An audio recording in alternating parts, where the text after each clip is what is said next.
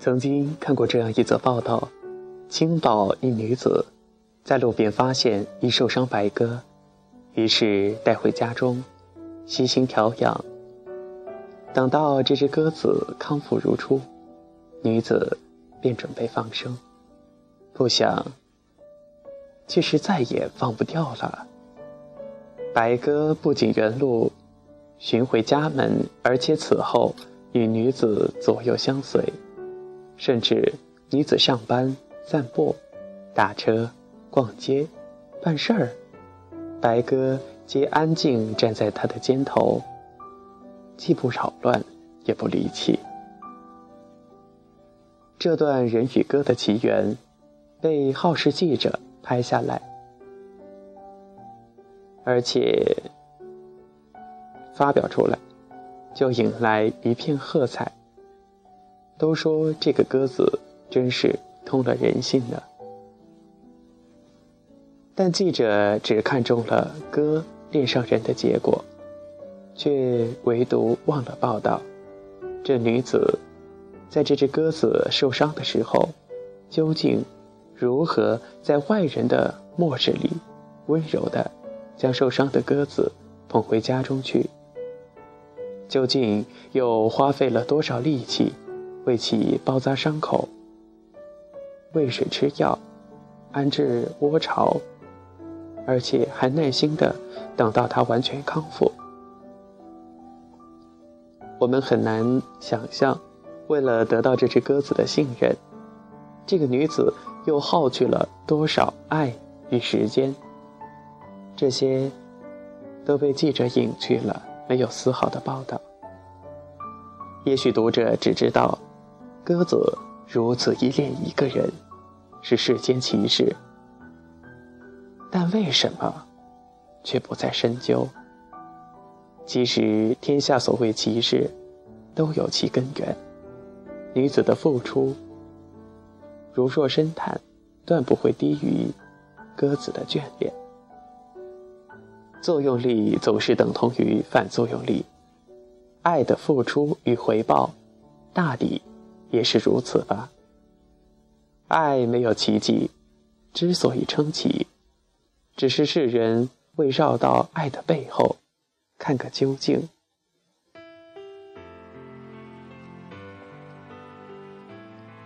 闲日去买紫砂的茶壶，逐一的看去，都被那些造型呀、材质弄到眼花缭乱，就是不知道该选哪一个。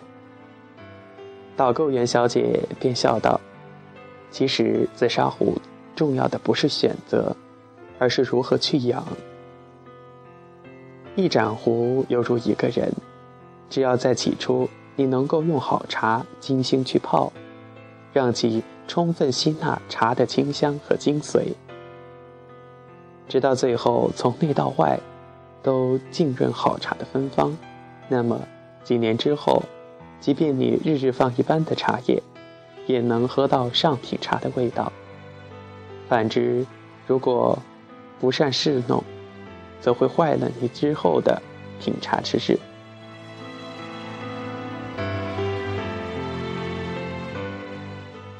但是那个导购员小姐没有说明，这两年的时间究竟要付出多少的气力来养这盏茶壶。方能在以后的长长的午后，品到上等茶的甘甜。这每一缕味道，怕是要花费十分精心的心思来养护的。一个“养”字，只从结构上、构字法上就可以知道，需要人勇闯三关，方能达到其畅通无阻的境界。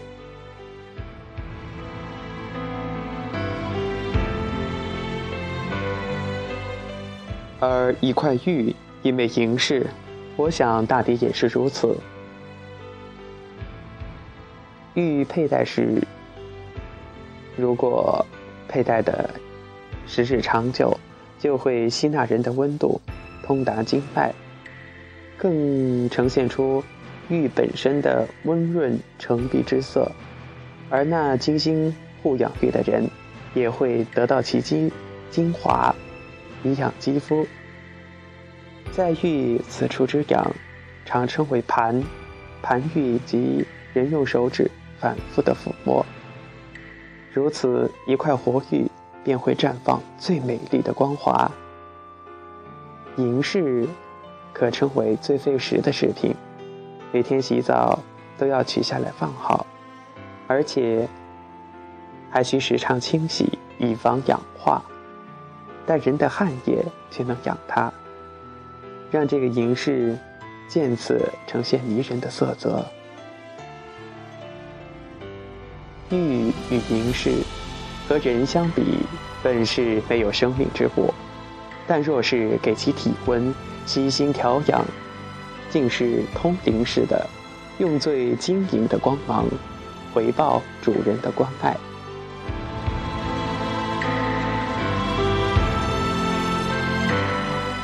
人与自然之物，即是这样奇妙的关系。一分田，一株花，一棵树，一只鸟，甚至一段爱情，大抵都离不开一个“养”字。土地的肥沃，花的妖娆，树的茂盛，鸟的灵气，爱情的相濡以沫，是回报给养的果实。所谓有因才有果。当这个报纸刊登出人与鸽子的情感的这种歧视的时候，譬如人死、宠物自杀也是有的；鸟儿于险境中解救主人，花儿在抚摸之后起义反生，其实都是在此之前有漫长的养之路，不过就是人只看到奇异转折后的结果，没有去。追根溯源，查其根本。一份爱，养得好自有奇迹；养不好，便只剩下了养，无关痛痒。